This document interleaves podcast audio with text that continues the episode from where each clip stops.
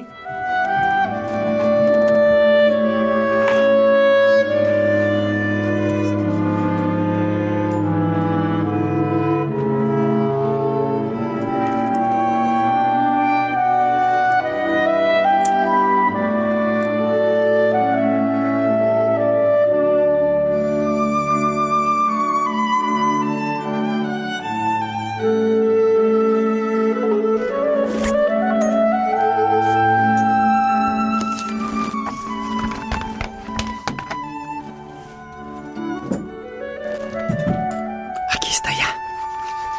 Aquí está ya el libro, el cuento que vamos a dedicar.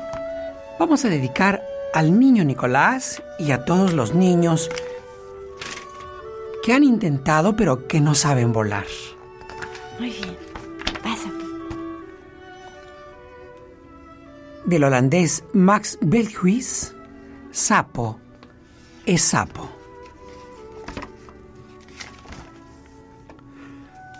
¡Qué suerte tengo! Dijo Sapo mientras admiraba su reflejo en el agua. Soy lindo y puedo nadar y saltar mejor que nadie. Soy verde y el verde es mi color favorito. Ser un sapo es lo mejor del mundo. ¿Y yo qué?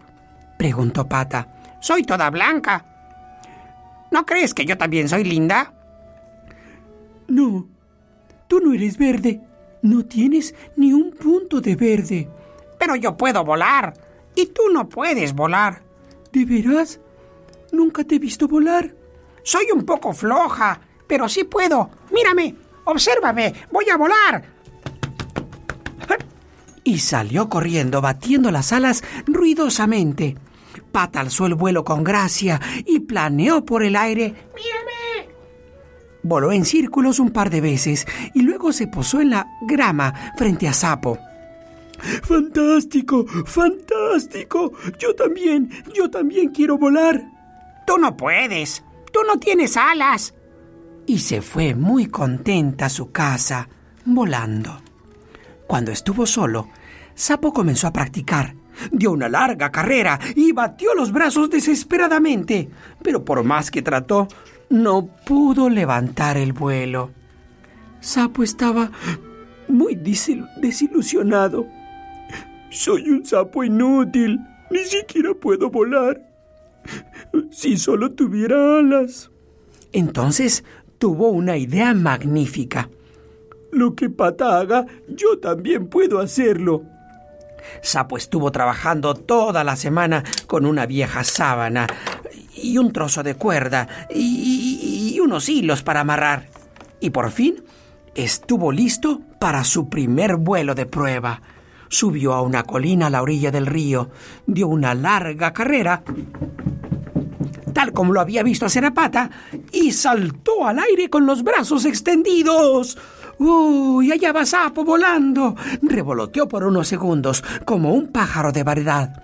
Pero de pronto, las alas se rompieron y Sapo se vino abajo. Cayó al río como una piedra. Al menos el aterrizaje fue suave. Rata vio a salir a Sapo del agua. Deberías saber que los sapos no vuelan. ¿Y tú? ¿Puedes volar? Claro que no. No tengo alas. Pero soy bueno fabricando cosas. Sapo se quedó pensando. ¿Y Cochinito? ¿Sabrá volar Cochinito? De regreso a casa pasó a verlo. Cochinito estaba sacando una torta del horno cuando apareció Sapo. Cochinito, Cochinito, quiero hacerte una pregunta. ¿Tú puedes volar? Ah, ah, si acaso pudiera. Seguro me marearía por allá arriba. Entonces, ¿qué sabes hacer? Oh, muchas cosas. Hago las mejores tortas del mundo. Y soy lindo. Soy todo rosado. Y el rosado es mi color favorito. Al llegar a su casa, Sapo pensó, "Eh, apuesto que yo también puedo hacer un pastel. Metió en un recipiente todo lo que pudo encontrar y empezó a batir tal como había visto hacer a Cochinito. Luego echó la mezcla en un sartén y lo puso encima de la estufa. Ya está, mi pastel estará delicioso. Pero al cabo de un rato, el sartén empezó a echar humo y salió un olor horrible. Uy, no, el pastel estaba todo chamuscado. El humo empezó a llenar toda la casa. Ni siquiera sé hacer un pastel. No sé hacer nada. Fue entonces a ver a Liebre.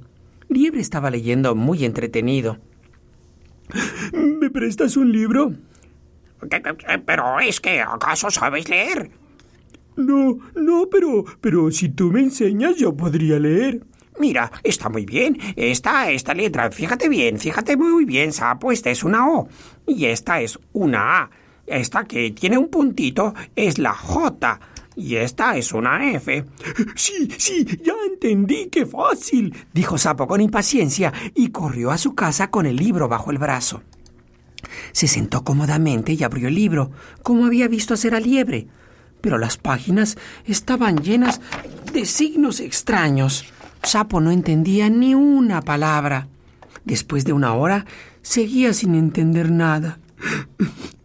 Nunca lo lograré. Es demasiado difícil para mí. Soy un sapo inútil, un sapo tonto. Sapo le devolvió el libro a Liebre. ¿Y entonces? ¿Te gustó el libro? Sapo meneó la cabeza desconsolado. No sé leer, no sé hacer un pastel, no sé fabricar cosas como rata y no puedo volar. Ustedes son todos mucho más inteligentes que yo. No sé hacer nada. Soy un sapo verde y tonto. Pero, sapo, yo tampoco puedo volar. No sé hacer pasteles ni fabricar cosas. No puedo nadar ni brincar como tú, porque yo soy una liebre. Y tú eres un sapo. Y todos, sapo, te queremos mucho. Muy pensativo, Sapo caminó hasta el río. Liebre tiene razón. Tengo suerte de ser un sapo. Puedo nadar, puedo brincar, y un día de estos tal vez pueda aprender a leer. Miró su reflejo en el agua. Ese soy yo. Un sapo verde con calzones de rayas. De pronto, Sapo se sintió feliz. Lleno de alegría, dio un salto, un gran salto de sapo, como solo los sapos saben dar, y sintió que estaba volando. Colorín colorado, este sapo se ha acabado.